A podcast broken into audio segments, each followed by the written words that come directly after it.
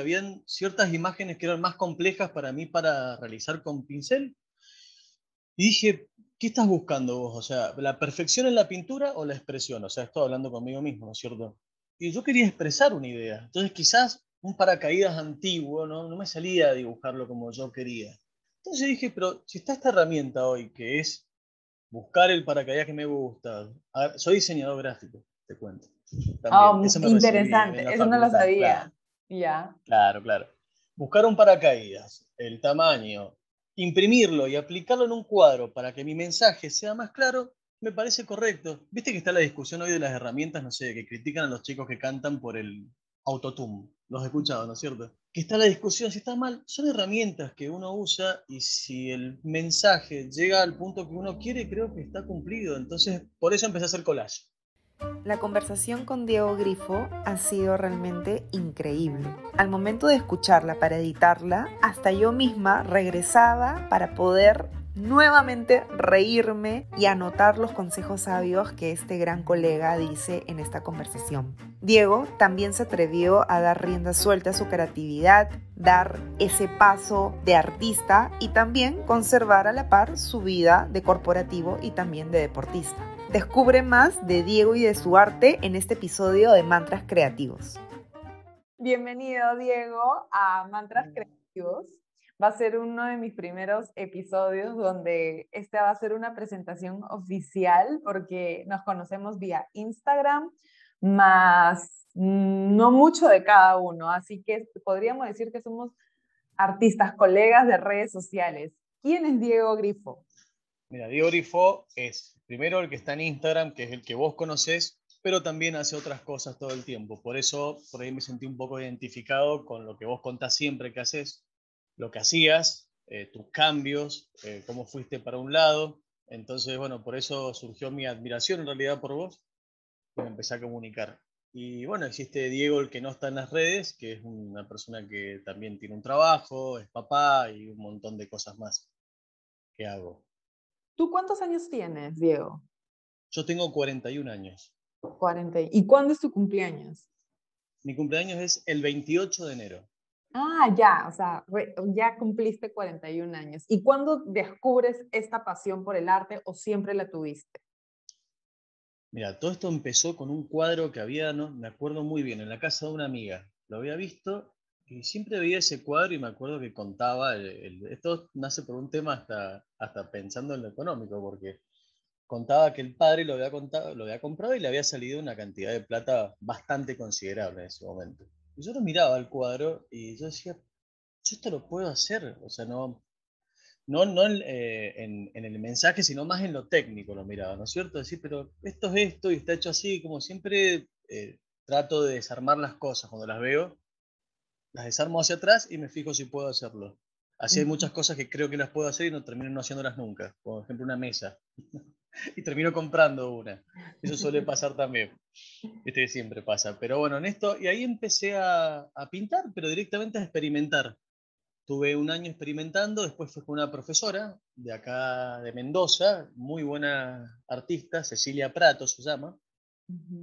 ¿Y eso cuándo, ¿cuándo fue? ¿Cuándo empezaste a experimentar? Esto fue aproximadamente hace, eh, la edad de Máximo, Máximo tiene dos, esto fue hace 13 años. Es que justamente te iba a preguntar eso, ¿no? Porque la llegada de un hijo es, es el mayor regalo creativo y está muy conectado con el despertar de nuestra creatividad. Me, justo iba por, por, ese, por ese lado, qué interesante. Bueno, continúa. Entonces, eh, Cecilia era una profesora mendocina. Exacto, entonces ahí aprendo técnicas, eh, cómo dar textura, los colores, cómo aplicarlos, técnicas varias, voy un año con ella, quizá después como soy yo, yo soy de probar, me encanta probar técnicas, inclusive yo te me dedico a la construcción, tengo una constructora acá en Mendoza. Tenía muchos restos de la constructora, estamos hablando de pinturas fibradas, pinturas blancas, eh, pedazos de madera, o sea que bueno, empecé a usar todo lo que sobraba aplicando en, los cuadros estas pinturas fibradas de techo, las que tienen como, como pelitos, como si fuera un billete, cuando, ¿te acuerdas cuando venían con pelitos?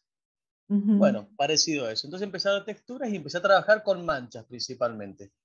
Manchas, relieves, cinta del mascarar, ese tipo de, cuadros, que en sí eran manchas, sinceramente cuando los pinté no, no estaba pensando en ningún mensaje. Eran manchas que me gustaban cómo quedaban y que acompañaban un espacio. Esos, y bueno, la gente empezó a verlos, todavía en ese momento no subía nada en las redes. Nada, eh, amigos, amigas, en casa de mi mamá, empezaron a verlos y me empezaron a pedir ese tipo de cuadros, ¿no es cierto? Y como dije, para mí están buenos porque acompañan un ambiente, no compiten, son parte de un espacio, no son el protagonista principal de, un espacio, ¿no?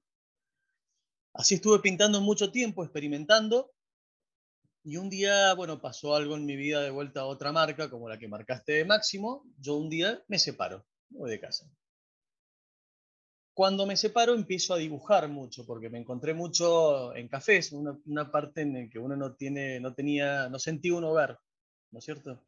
Entonces mi hogar empezó a ser otra cosa, una cosa un poquito menos táctil. Eh, yo lo identifico como que me refugié un poco en el arte, en la expresión, en mi hijo sobre todo también empecé a dibujar en cafés en la mañana, porque bueno, al principio uno se va, ¿viste? y uno no sabe bien dónde está, hasta que logra ubicarse. Así que bueno, me, me, refugié mucho en eso, empecé a dibujar. Y después empezó el desafío de llevar los dibujos, que era algo expresivo. Yo no me animaba a poner colores, ¿sabías? Si vos ves un cuadro mío viejo, eran como colores eh, muy tranqui, siempre que no contrasten mucho, sin ningún mensaje, nada escrito, ninguna figura. Así pintaba yo. ¿Y hace cuánto tiempo te separaste? Hace dos años y medio. Dos años, no, dos años. Dos años. Y ese, y ese, eso de empezar a ponerle color fue como que, o sea, al principio que no colocabas color, tú lo, tú lo relacionas con tu etapa como que post separación o como, como algo que tiene que ver con tu arte reflejado? En general tenía miedo a expresarme. Si hoy me ves en las redes, de, hago reels, me río, hago historias, todo. Eh, la exposición, viste, por ahí hasta la exposición puede llegar a, molestar a una pareja, ¿no es cierto? Es sabido. Eh, no, no es que lo sea por eso, pero bueno, quizás uno lo tiene adentro. Entonces, como que después me sentí en una absoluta libertad de hacer lo que quisiera conmigo, con mi imagen, con mi arte, con mi trabajo, con lo que sea y empezó a, pasar esto del desafío primero de pasar del lápiz, del dibujo, que siempre me gustó dibujar, a la pintura. Yo decía, bueno, yo hice todo esto, ¿lo puedo pasar a pintura? Bueno, empecé de a poco, eh, yo podría armar una evolución de los cuadros, evolución para mí por lo menos, que me gustan más ahora. Eh, empezó de a poco, fui, bueno, hasta el día de hoy yo creo que siguen cambiando. Totalmente. Eh, siguen cambiando todo el tiempo, el mensaje va cambiando, el mensaje tiene mucho, mucho que ver con los estados de ánimo. Para mí, yo siempre digo que, mis cuadros nacen de, lo que yo voy viviendo y no necesariamente tiene que ver con el arte, con el arte, es lo que voy viviendo en la calle. A veces pienso en que si yo solo me dedicara a pintar, me estaría faltando mucha información que yo vuelco en los cuadros, que es la de todos los días con la gente que trabajo, amigos, amigas, familia, todas esas cosas yo de alguna forma las, las reflejo en un cuadro, lo cual no te creas que es muy planeado. Eso se me empiezo a enterar después cuando los veo. Claro, claro. Entonces, para hacer una cronología, tú eres de Mendoza, de Argentina. Corrígeme. Mendoza, Argentina, correcto. Ok. Tienes 41 años. De hace 12 años descubriste como que el arte y empezaste a tomar clases por ahí sueltas. Y a raíz de tu separación fue como que el medio de expresión para poder tú eh, hacer tu proceso, ¿no? O sea, cada uno tiene, yo me acuerdo cuando me divorcié, mi, mi refugio fue el tenis. El tenis. Sí, eh, porque era muy corporativa, yo estaba muy, muy corporativa, entonces pasar para mí al arte ha sido como un, camino bastante grande, entonces, eh, de hecho fue eso, ¿no? Pero volviendo a ti, qué interesante todo lo que me cuentas porque nace, nace tu hijo y como que él va creciendo y va creciendo y evolucionando tu arte. Sí, sí, sí, está. Acá está conmigo cerquita. Siempre, siempre anda por acá. Y él opina, él también es un gran artista. ¿Y, has sacado tu vena artística? ¿Le gusta o no le gusta mucho? Sí, sí, aplicada en muchas cosas. A ver, yo considero no, considero muchas ramas del arte que existen. En, el caso de él, dibuja muy bien, pinta muy bien. O sea, muy bien. A mí yo siempre valoro la impronta personal. Me parece que no es que lo demás esté mal, sino que a mí me llama más la atención cuando algo tiene una firma personal. O sea, yo veo tu cuadro eh, y no me hace falta ver si tiene tu firma o no, yo ya sé que es tuyo. Entonces eso a mí me gusta mucho en las cosas. Él tiene un estilo propio, siempre trato de marcarle que, que trate de hacer las cosas sin, sin mirar tanto, o sea que, uno puede investigar un poco, pero porque uno se termina contaminando las imágenes, no contaminando, a ver, termina eh, haciendo cosas que ve sin querer en un cuadro, porque bueno, son las influencias que vamos teniendo. Entonces por ahí trato de no, de no meterme tan profundamente a ver cuadros todo el día, a ver dibujos, trato de la creatividad sacarlas desde otro lado, quizás desde la música, desde ver algo, un paisaje. Sí, justamente creo que ahora hay como que un exceso de información, ¿no? Y el artista tiene que trabajar mucho en su espiritualidad. ¿Cómo trabajas tus canales de inspiración? O sea, uno de ellos me has dicho que es eh, teniendo esa parte empresarial todavía activa porque tienes bastante retroalimentación de todo, de todo tu entorno, ¿no? Pero más allá de esa información, de esas anécdotas, ¿cómo, cómo Diego se retroalimenta creativamente? Mira, yo normalmente cuando freno, hago, por decirte, una colección, vamos a hacer de cuenta, lo que hago es frenar y por ahí siempre aparece alguna idea nueva, algún pedacito de un cuadro que me llama la atención. La anterior, bueno, no tuve ni fotos porque se, fueron los cuadros rápidos, estaba en una etapa que no tenía ganas ni de sacar fotos e hice collage, por ejemplo. Empecé a mezclar collage, pero simplemente surgió porque habían ciertas imágenes que eran más complejas para mí para realizar con pincel y dije, ¿qué estás buscando vos? O sea, ¿la perfección en la pintura o la expresión? O sea, estoy hablando conmigo mismo, ¿no es cierto? Y yo quería expresar una idea. Entonces quizás un paracaídas antiguo, ¿no? No me salía a dibujarlo como yo quería. Entonces dije, pero si está esta herramienta hoy, que es buscar el paracaídas que me gusta. soy diseñador gráfico, te cuento. oh, interesante, eso no lo sabía. Ya. Claro, claro. Buscar un paracaídas, el tamaño, imprimirlo y aplicarlo en un cuadro para que mi mensaje sea más claro, me parece correcto. Viste que está la discusión hoy de las herramientas, no sé, que critican a los chicos que cantan por el autotune. Los he escuchado, ¿no es cierto? Que está la discusión, si está mal, son herramientas que uno usa y si el mensaje llega al punto que uno quiere, creo que está cumplido. Entonces, por eso empecé a hacer collage. Después sí, empecé a practicar más, a mejorar la técnica, porque viste cómo es, ablandar la mano. A veces pasa mucho tiempo y no dibujas, te cuesta un poquito.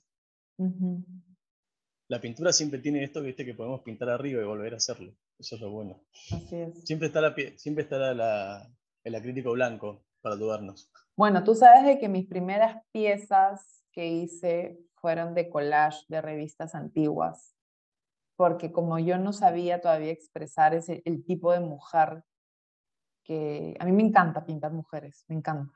Y, y lo primero que hice fue a, buscar estas revistas vintage que las venden a, a peso, a nada.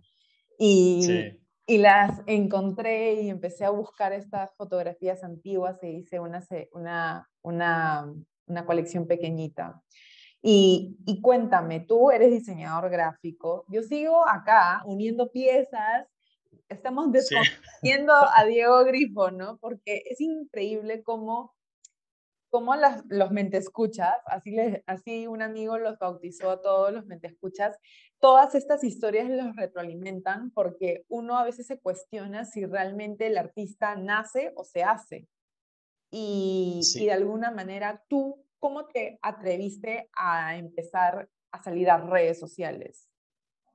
Eh, hoy, hoy escribí un post en, en una red en, en, Instagram que subí uno y, hice un chiste con el tema del ego, ¿no es cierto?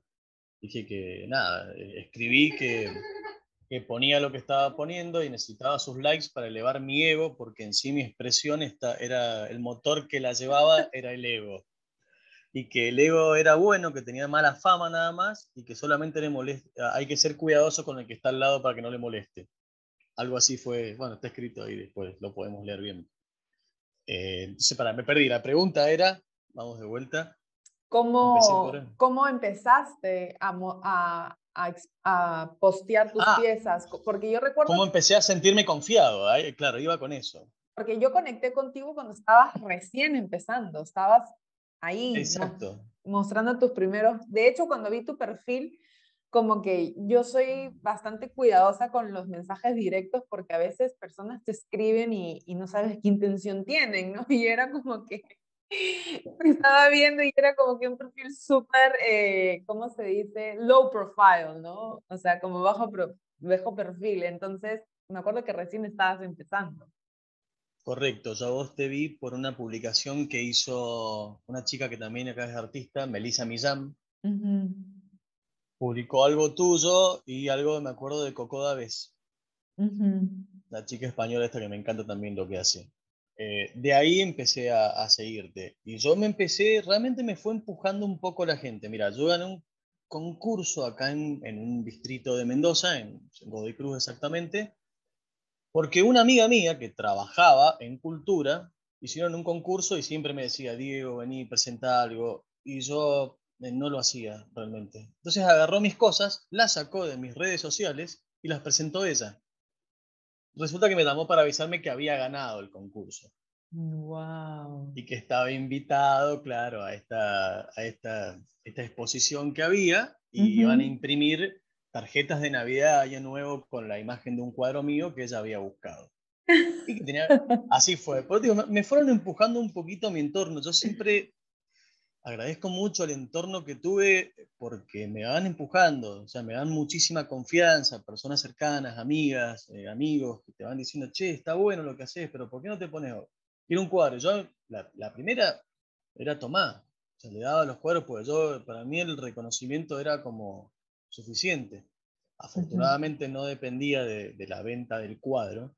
Entonces, después con el tiempo, todavía me cuesta, voy aprendiendo que hay que aprender a valorar, ¿no es cierto?, lo que uno hace, porque termina siendo, bueno, te puede, puede, o sea, tiene un valor, y si uno lo regala, deja de tenerlo. Obviamente, ¿no? mis amigos. Obviamente, porque si nosotros somos románticos con nuestro arte y no recibimos algo como que tangible, de alguna manera como que se vuelve por amor al arte y el amor no se vive, ¿no? O sea, recuerdo que mi primera compradora de arte, que fue una de mis mejores amigas, me dijo, me encanta este cuadro, ¿cuánto me lo vendes? Y yo le dije, no, llévate, te lo regalo. Y, y, me dijo, no, o sea, no, te lo tengo que pagar. Y, y recuerdo que me pagó y, eh, y cuando fue mi primera venta de mi arte, fue como que, ¡ah! Rompí un paradigma, ¿no? Que del arte no se vive. Sí, sí, sí, es, un, es, un, momento muy extraño, ¿viste? A mí me pasó con una chica de, de, Buenos Aires que empezó también a preguntarme. Nada, y buenísimo, ella me compró un cuadro y yo dije, wow, se puede vender un cuadro. O sea, hay, hay alguien que está valorando lo mío. Yo dije, por ahí la plata está bueno, pero el reconocimiento ya del hecho de que alguien decidió comprar un cuadro, para mí era suficiente. Vengo de una familia que, que es cero arte mi familia, ¿no? Son químicos, imagínate. Pero en, ser químicos es muy artista, te vengo, te vengo a decir también. Sí, sí, bueno, esperemos que no hagan tantos experimentos trabajando. Así nacieron las drogas también, menta. No, bueno, em, sí, sí, bueno, mi familia es... Es Breaking Bad. Claro, mi familia nunca fue a ver, nunca fue a una galería de arte a ver cuadros, ¿entendés? Lo más cercano que tenían al arte era que le guste alguna canción. Eh, yo la pieza de arte más cercana que tengo a nivel persona es mi hijo, es Máximo, no es porque se fue haciendo conmigo, ni siquiera mi ex, o sea, tampoco le gustaba el arte en sí. Entonces, bueno, empecé de a poquito, yo te dije, todos los que me rodeaban empezaron a ver mis trabajos, las cosas que hacía, empecé a subirlas en Instagram, ¿viste? en ver que había una respuesta.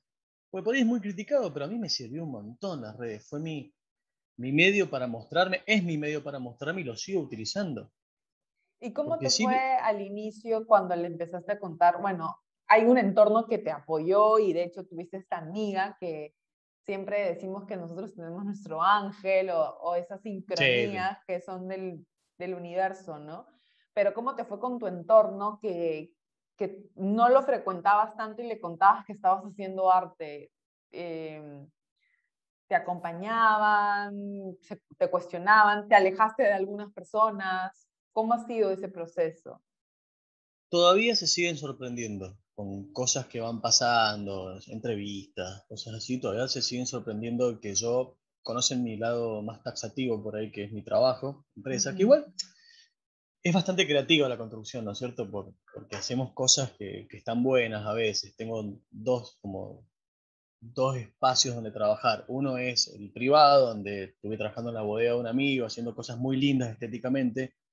Y lo otro, bueno, es hacer escuelas, que es bastante... Eh, o sea, ya tengo los planos, no tengo nada para crear ahí. Pero igual ah, amo ese trabajo. Pero toda esa gente de ese ambiente, cuando me descubre en Instagram, todo esto porque no es hablado, dicen, che, me empiezan a seguir, dicen, ¿vos pintás?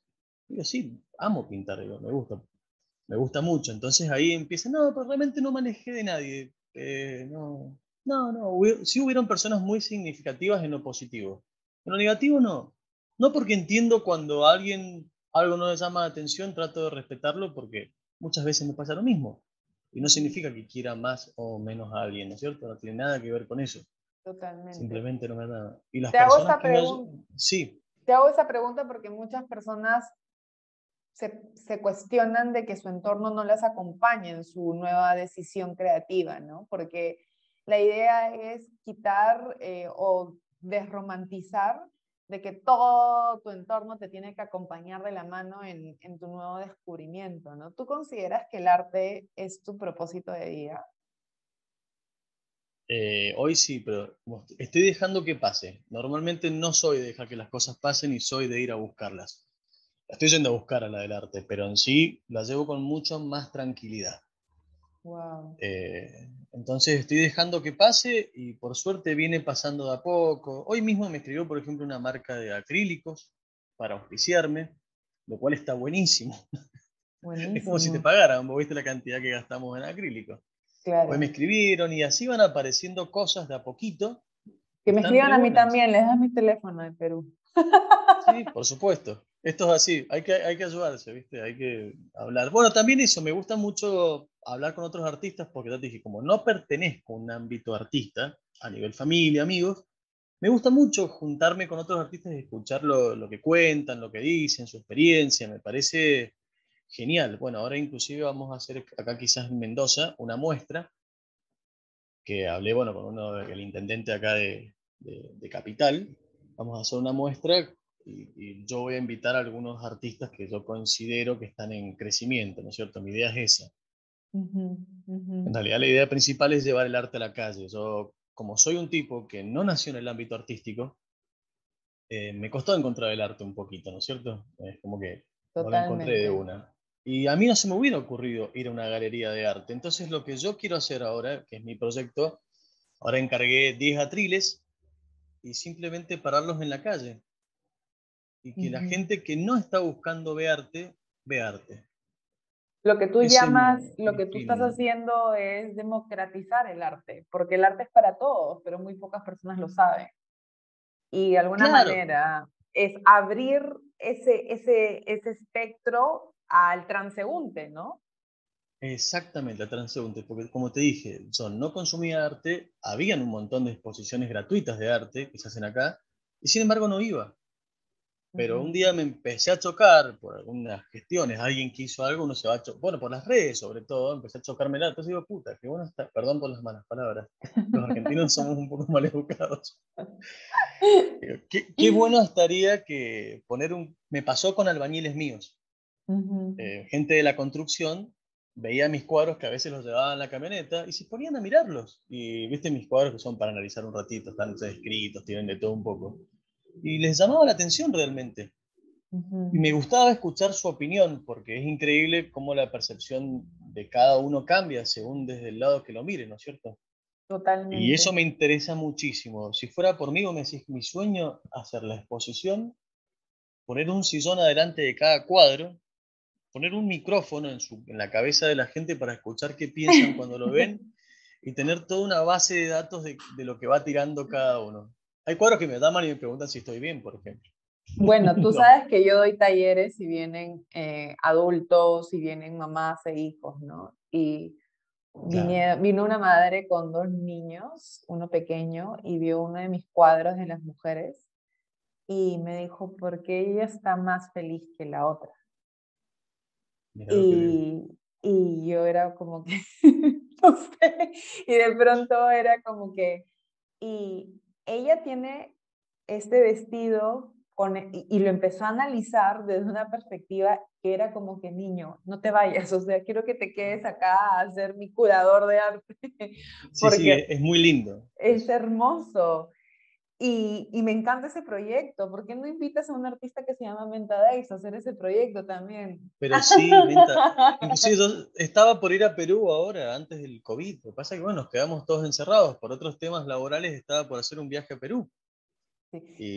Porque tú tienes conexión con Perú. Cuéntame cómo hay esa conexión en Perú. Todo, todo se une, ¿no? En esta vida.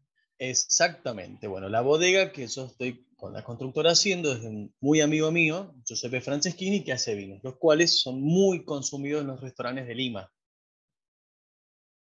Bien, entonces, eh, normalmente cuando vienen los peruanos para acá, los distribuidores o los dueños de restaurantes, vienen a dar vueltas y a pasear.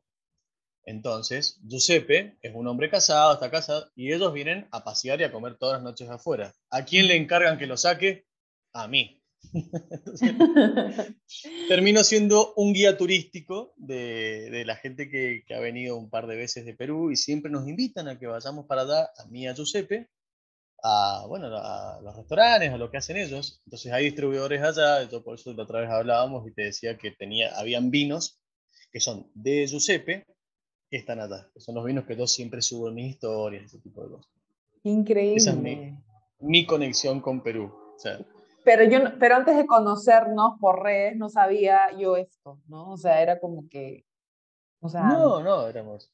Qué gracioso, es que me, me da mucha risa todo, como que de alguna manera, o sea, el camino te lleva por A o por B, o sea, por algún motivo.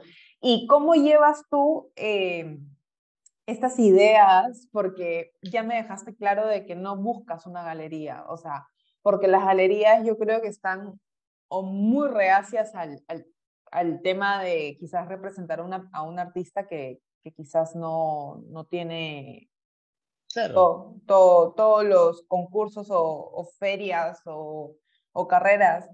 Y el artista 3.0, que es como lo yo denomino, tiene que buscar. 3.0, me gusta eso. Sí. lo, lo vamos a aplicar. Eh, ¿Y cómo, cómo fue? ¿Buscar el superintendente, es el alcalde de Mendoza? ¿Es, es lo mismo o es otro? Para, para darle la misma terminología. Eh, sí, sí, eh, alcalde de un distrito. En realidad, yo tengo otra actividad que amo que es correr en montaña. Yo soy corredor de montaña, yo soy ultramaratonista. Wow. y bueno, y ahí aparece mucha gente. Bueno, ahí también hay muchos. Son momentos, esas carreras largas, ¿viste? 100 kilómetros, 50 kilómetros, 40, 30, no importa, según el, el esfuerzo que uno haga, eh, aparecen muchas sensaciones y muchos sentimientos durante, en la trayectoria de una carrera porque uno se cansa, no quiere más, se levanta, sigue, se da cuenta que puede seguir cuando pensaba que no daba para más, se da cuenta que no se clavó 20 kilómetros más corriendo cuando dijo no doy más. Hay mucha gente que aparece nueva en las carreras, que te ayudan en el momento, que están ahí al lado, no como en la vida real, ¿viste? Porque en la vida real te pasa algo y estás solo. Físicamente me refiero. En una carrera normalmente eh, tengo un grupo con el que corro, de amigos, no es un grupo de running. O sea, un grupo de running, pero es un grupo de amigos, no de entrenamiento en sí pago. Con los cuales tratamos de correr carreras juntos siempre, es muy interesante porque, bueno, cuando, cada vez que nos caemos eh, estamos al lado. Y eso te da también una expresión a nivel sentimientos distinta a lo demás. Por ejemplo, con mis amigos de toda la vida, es muy raro, yo te, podría contar los abrazos que tengo con ellos. Eh, serían los cumpleaños, o si pasamos algún año nuevo o Navidad. En cambio, con los, con, los que corren conmigo, eh, son experiencias lindas cada vez que terminamos de hacer un esfuerzo grande, de hacer un entrenamiento, una carrera, entonces terminás abrazándote mucho más con un desconocido, entre comillas, ¿no es cierto?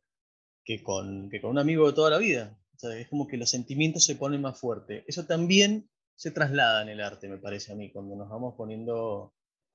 Ah, y la edad también, ¿no es cierto? Con la edad nos empezamos a ser quienes somos también y nos ponemos un poquito más de decir las cosas como creemos que son y nos damos cuenta que quizás en el pasado no dijimos cosas que deberíamos haber dicho. Wow. O simplemente asumíamos la gente que llegaba a nuestras vidas porque ya eran de la universidad o eran del instituto, del colegio y ya, y no te ponías tú a buscar cuál era tu mandala o tu tribu, ¿no? A través ya sea de tu propósito o de un hobby. Y yo creo Exactamente. ahí cuando tú conectas con esas personas que, que vibran igual que tú, es donde te sientes como que contenido, ¿no? Abrazado. Exactamente. Eh, todos mis amigos de toda la vida, todo perfecto, pero la verdad es que el hecho ese de que tener a alguien al lado en esa simulación de un momento de vida que pasa en las carreras, que es caerte y decir, no doy más. O sea, que las piernas no te responden y que te levanta alguien de brazo y te diga, dale, vamos un poco más, vamos un poco más. Y cuando te acordás, estuviste corriendo tres horas más, eh, es, es, un momento fuerte, entonces te terminás haciendo muy cercano a esa gente que después las ves un día en la calle vestidos y son otros, otros seres humanos. Porque uno sí. identifica a la gente por la ropa. Entonces en el running pasa mucho esto de, de, que se mezclan distintos tipos de gente, porque estamos con un uniforme que es el deportivo, pero deportivo puede ser un rockero, puede ser un muchacho administrativo que escucha a Ricardo Arjona, o, o sea, todos podemos ser deportivos. Entonces es muy interesante la transformación, el, el, primer día que te juntaste afuera del deporte con alguien, ¿no es cierto? Y ver cómo es, más o menos por la estética, por lo que cambias de tema. Uh -huh, uh -huh. Y de ahí también me alimenté mucho con el tema de arte, a eso iba específicamente. Y hoy es justamente estuve escuchando este, un, un, podcast de Coco Daves, que me encanta, y estaba entrevistando a una jugadora de, de rugby, rugby, rugby, me tengo el spanglish, y eh, tengo el spanglish en la boca, ¿no? Sí. Y este, esta jugadora le decía a Coco, ¿no? O bueno, Valeria, que el, que el deporte, si bien es cierto, eh, se entrena, pero hasta cierto momento se deja y también se entrena la parte mental. Y yo creo que el artista hoy en día tiene que trabajar muchísimo la parte mental, porque lo contrario, con todo este tema de redes sociales, con todo este tema de la inmediatez, de querer avanzar, es muy complicado poder ir a ese ritmo, ¿no? ¿Tú qué piensas? Sí, sí, hay que pensar muchísimo en esto, porque, a ver, yo cuando empecé a pintar estas cosas un poco más complejas, eh, por ahí hasta mi entorno me decía como que era menos vendible, ¿no es cierto? Eh, no, sé, no, no sé cuánta gente quiere tener colgada en su living una aguja tirando sangre. Es complicado. y lo entiendo. Pero bueno, hay un público para todo. De ahí salieron los estudios de publicidad, los lugares más creativos y son los que normalmente piden mis cuadros, ¿no es cierto? Y el tema de la mente, bueno, trasladado también a, al, al, al, deporte, sí, es importantísimo, uh -huh. pero muy importante. Vos te das cuenta que, no sé, para decirte un promedio rápido, en una carrera de 50 kilómetros o más, los ganadores suelen ser eh, gente mayor, sea, mayor, 35 años, 40, como con las ideas un poco más ordenadas. Normalmente los más jóvenes salen rápido y terminan eh, llegando a su máximo esfuerzo antes y, y, nada, y no pueden continuar. Creo que en esto del arte pasa lo mismo, creo que, que, que es exactamente igual. Uh -huh. Yo como, para mí el arte todavía sigue siendo un descanso. Tuve una sola experiencia traumática, por decir, que empezó a significar ¿Cuál, un cuál, cuál, cuál? ¿Cuál fue tu experiencia traumática? por, medio, por medio de mi hermana me pide, viene con unas zapatillas y me pide que se las pinte. Bien, pinto las zapatillas de mi hermana, pum, sacó una foto, explotó. Todo el mundo, qué buenas zapatillas, qué buenas zapatillas.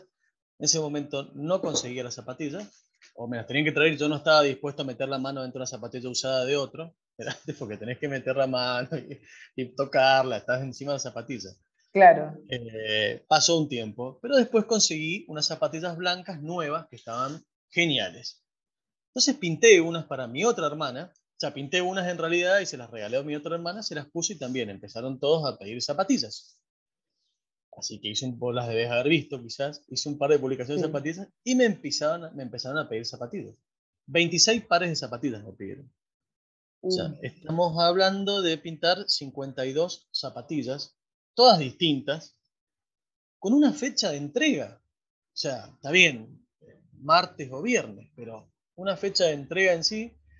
Y la posición para pintarlas no es muy cómoda, porque no te puedes poner una mesa, una zapatilla, no estás sentado con la zapatilla en la mano porque tenés que ubicar, bueno, entendés, técnicamente tenés que estar sentado y ubicándote Y yo tenía que cumplir porque no puedo no cumplir. O sea, si yo me comprometo a algo, tengo que hacerlo. Así que tuve que pintar 26 zapatillas en un tiempo récord. Así que por ahora la, es como que las publico poco y no sé, entró un tiempo y yo decía, bueno, estoy dispuesto otra vez a pintar zapatillas y voy a hacer una publicación directamente para pintar. Entonces yo sé que sale y ya me van a empezar a encargar. Pero sí, sí, fue traumática porque empezó a hacer un trabajo. Empecé a trabajar mecánicamente en un momento. Hacía bases, ¿viste? hacía todas las bases, todas las líneas. Porque era, era una cosa que tenía que crear en cada, en cada zapatilla, ¿no? Cada, cada zapatilla tenía que crear algo. es que me imagino que la primera zapatilla la, la debiste tomar como un reto y como decimos acá en Lima, te afanaste, lo diste todo y claro, sale increíble, pero el artista no trabaja bajo presión, sino bajo pasión. Entonces, traes tus 52 eh, zapatillas, 26 pares, de pronto ya no, o sea, haces cortocircuito. Y yo tengo el problema de, con los cuadros, por ejemplo, yo digo que el último cuadro tiene que ser el mejor de todos. Siempre, siempre es mi, mi meta cuando empiezo un cuadro. Entonces voy agregando, vos, vos, que los ves por ahí, voy agregando sombras, esto, lo otro, distintos cambios de técnica. Trato de que sea así, por lo menos para mí. Quizás alguien lo ve y me dice, me encanta el primero. Perfecto. Pero intento eso, que el último cuadro sea, sea mejor que todos. Y en las zapatillas me pasó, por eso empezó a ser, eh, nada, un esfuerzo grande. Yo admiro mucho al artista que trabaja solo de artista, ¿sabes? Es como que aprendí eso de un par de artistas acá de Mendoza. Eh, Renata Warsmith, por ejemplo, una artista que es muy buena también de acá.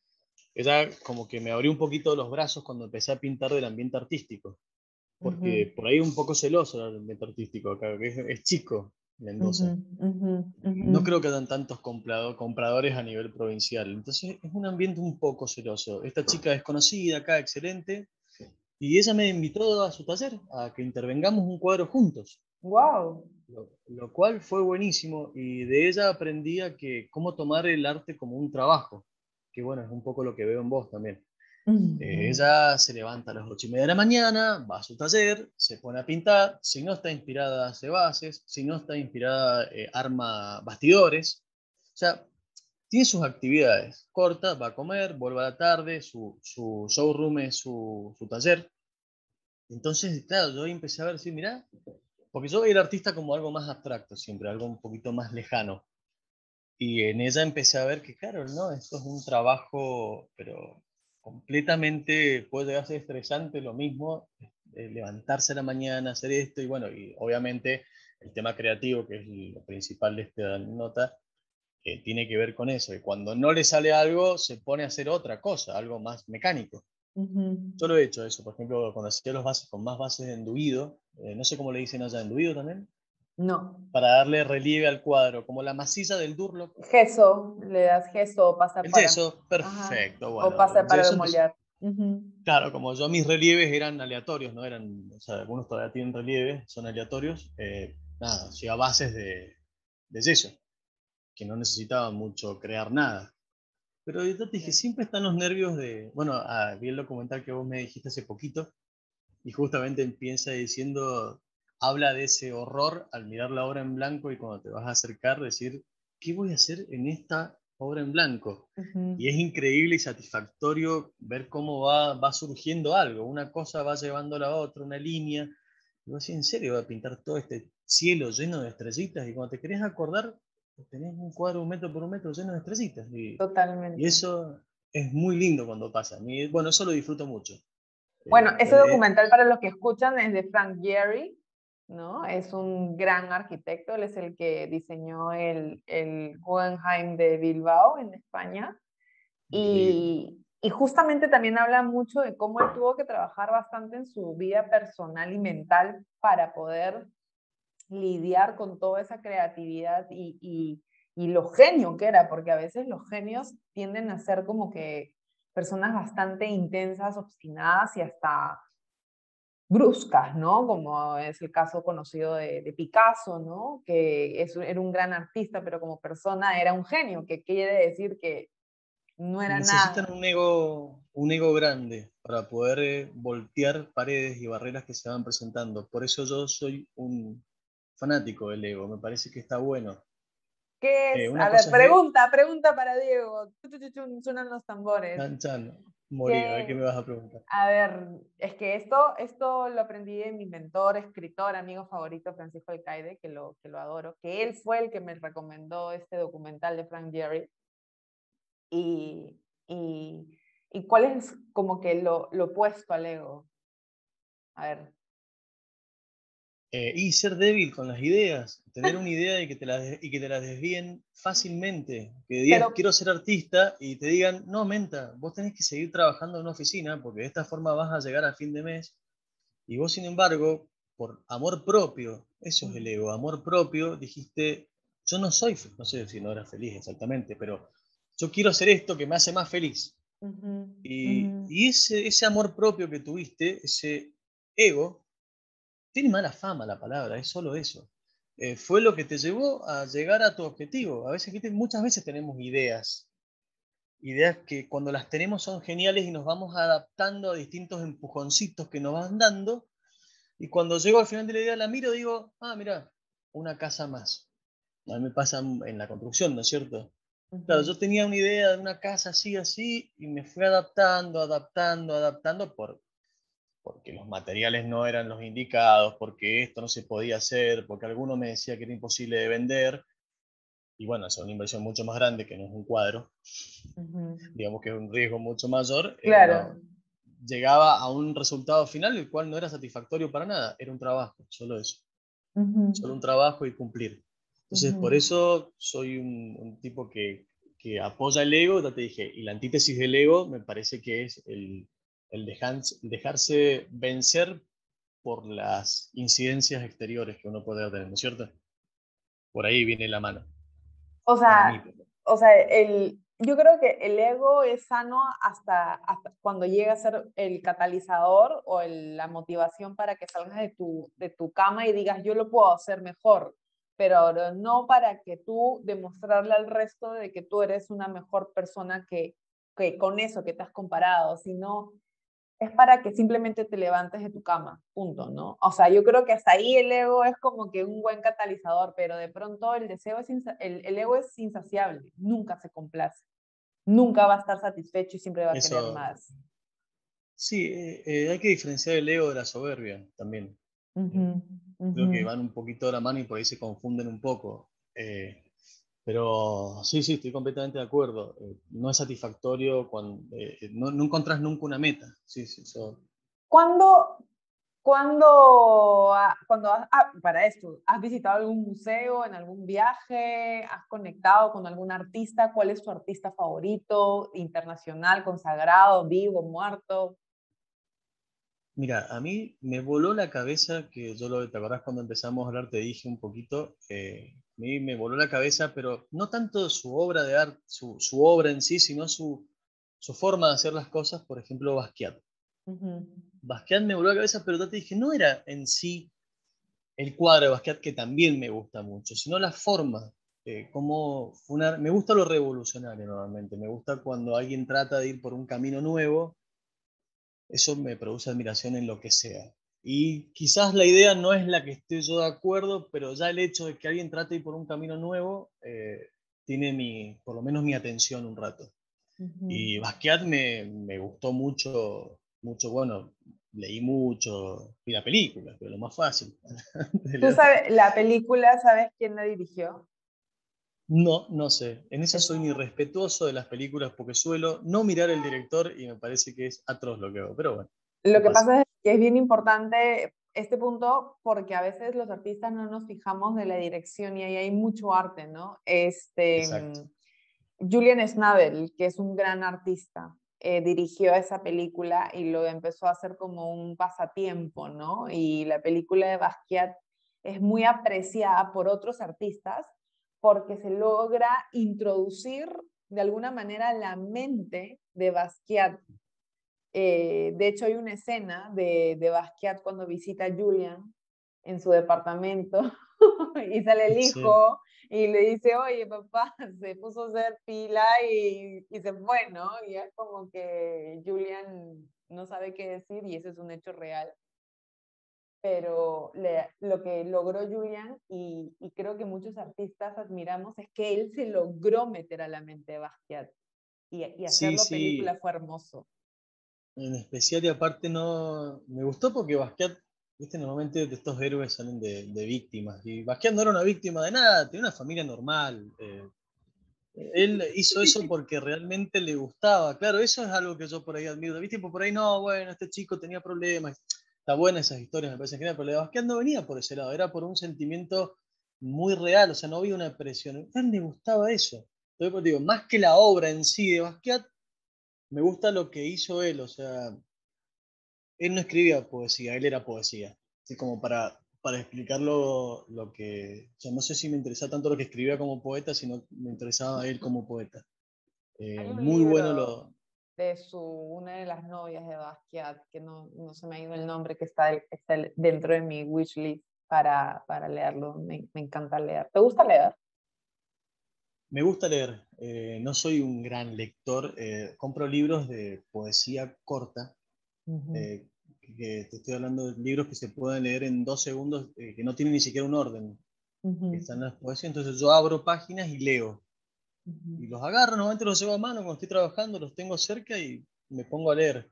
¿Y poesía de qué? ¿Eh? ¿Romántica? No, dilo, no, dilo, dilo, dilo, dilo, no, no, no te vergüenza, por favor. ¿Viste, viste, que todo, me gusta meterme en, en tratar de, de, meterme en el cuerpo de otra gente por ahí, para poder entender, me interesa mucho el tema de los puntos de vista. Hace poquito, eh, ay, no me puedo recordar, no tengo los libros, mira, vienen mis amigas y se llevan todos los libros que tengo, se los llevan. Estoy buscándolos, perdóname, con la vista. Eh, un muchacho que escribe sobre travestis, por ejemplo. Eh, y es interesante cómo se mete en el cuerpo de ellos y escribe desde, en primera persona. Juan Solás el artista. Escribe en primera persona, entonces me, me interesa, eh, nada, ver eso, cómo ven las cosas, para después, como te dije, todo para mí se traslada a los cuadros después. Es que es increíble, ¿no? Al final y al cabo nosotros somos como que un, un canal, ¿no? De todo lo que vemos, leemos. Bueno, yo te estoy desordenando con la entrevista, pero estamos fluyendo, como decimos acá en Lima. Basquiat, ¿qué otro artista te gusta? Basquiat. Después tengo mucha admiración por un artista de acá de Mendoza, em, que yo, ¿sabes? ¿sabes cómo? Porque por ahí también, bueno, ¿cómo evaluar a un artista, más allá del gusto personal? A mí me pasa, yo recuerdo, no sé si en Perú estaban las cartas de autos o de lanchas o de superhéroes, las cartitas para jugar, que te decía velocidad, fuerza, resistencia, y tenía un número al lado de cada uno. Entonces vos jugabas las cartas y, y le decías al otro, por ejemplo, velocidad, 75, 100, y te ganaba. yo, yo, me imagino los artistas en una carta de estas.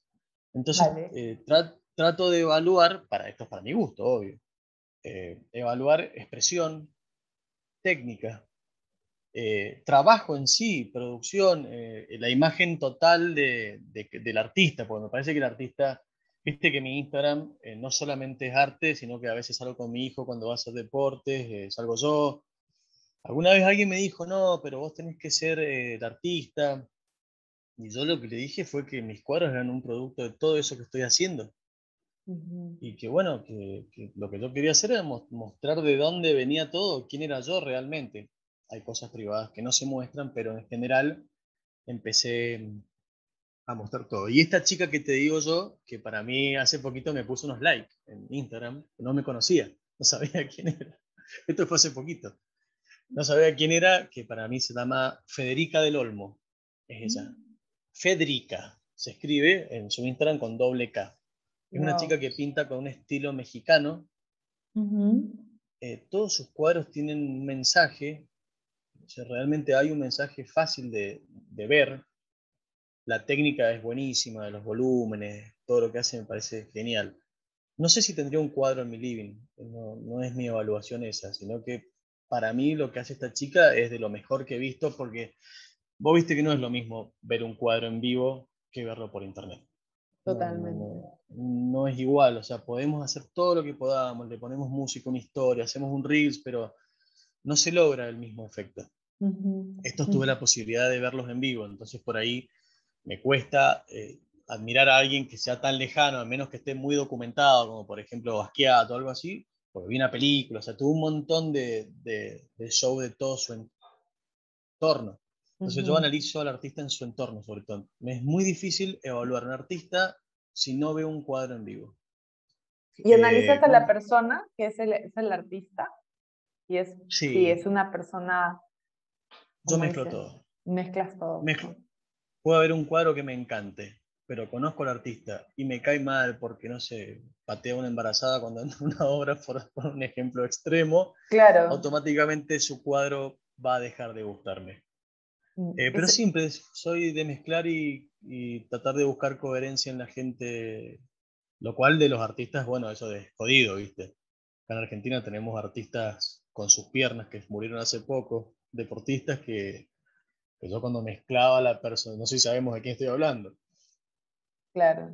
Eh, su personalidad, su no reconocimiento de un hijo, esas cosas a mí me llevan a que todo lo demás que hagan no, no, no, no puedo valorarlo. O sea, puedo decir, sí, buena jugada, pero no va a ser un ídolo, jamás. Totalmente, totalmente. Bueno, tú sabes que eso ha hecho que las redes sociales desnuden al artista, ¿no? Por eso digo que el artista 3.0 ya no se puede como que mm, refugiar en una galería, ¿no? Porque al finalmente lo que yo hago es poner el nombre del artista en Google y si me salen tweets o fotos o cosas que no van conmigo, por más que la obra me haya impactado, donde la haya visto, pues ya deja de ser interesante, ¿no? Y, y leyendo, eh, mm, me leí el ritual creativo de Coco Chanel y luego leí su vida. Y claro, cada mujer nacía y crecía con, con la ilusión de comprarse una cartera Chanel. Cuando te enteras de su vida, pues, pues la único que pude comprar en mi vida, le dije, mamá, te lo regalo, yo no quiero tener nada de esta mujer. Claro, viste, te produce un rechazo eh, automático. Podemos ser objetivos y decir, sí, está bien lo que pintó todo, pero la verdad es que, que es muy difícil. La diferencia quizás en, bueno, en no, no idolatrar. Entonces, a, mí, me llama más atención más el paquete completo. Una persona que hace un lindo cuadro, que se ve que es una persona, no necesito que sea buena, que, que ande regalando comida en la calle. No, no, no me refiero a eso. Me refiero a que por lo menos no sea atroz. ¿Y cómo haces con tus tiempos? ¿Cómo haces con tus tiempos de vida corporativa, de vida artista, de tu running, de padre? ¿Cómo, cómo te organizas? Eh, soy un afortunado de manejar mis tiempos en todo. Eh, o sea, no, no, dependo de ningún horario. Sí, de las obras que empiezan temprano, bueno, tengo que estar temprano en la hora cuando empieza, eh, de buscar en el colegio a mi hijo. Hay ciertos puntos de horarios que me organizan. Antes corría, por ejemplo, libremente. Y ahora, a propósito, empecé a correr con un grupo porque me obligo a ir a cierta hora tres veces a la semana. Entonces, para adelante y hacia atrás me organiza todo el día ese punto. Y pintar, como te dije, cuando llego a casa, eh, me gusta estar solo. Eh, empecé de, a poco a disfrutar de la soledad. No sabía estar solo. Soy un tipo que no, no, había aprendido y hoy me siento bastante cómodo. Ya me da miedo sentirme tan cómodo. es verdad. O sea, yo creo que el primer reto del artista es caerse bien, ¿no?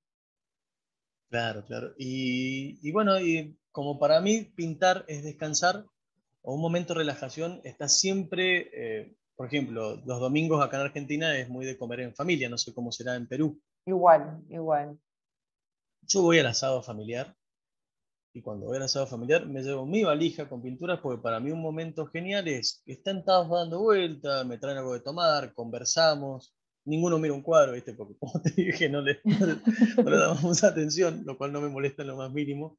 Pero sí, estar ahí, compartir con ellos y yo a la vez estar pintando sentado al sol en el pasto, para mí es, un planazo, es un super plan. O sea, estoy muy lejos de ver la pintura para mí como algo que, que no, no quiero decir a palabra esfuerzo, porque sí hay un esfuerzo de terminar, pero lo disfruto mucho. Yo descanso pintando se podría comparar con correr. Yo descanso corriendo, suena raro, pero he discutido con alguien que me ha dicho, tenés que meditar. Y yo digo, mira, yo medito corriendo y pintando. Me dice, no, estás haciendo algo, no tenés que hacer nada. digo, bueno, pero a mí me gusta así. Totalmente de acuerdo, totalmente de acuerdo, sí. Es como que el tiempo que pasamos solos los artistas con nuestra mente es bastante fuerte y retador y es un ejercicio mental porque tú comienzas con una energía y tienes que mantener ese entusiasmo para acabar esa pieza.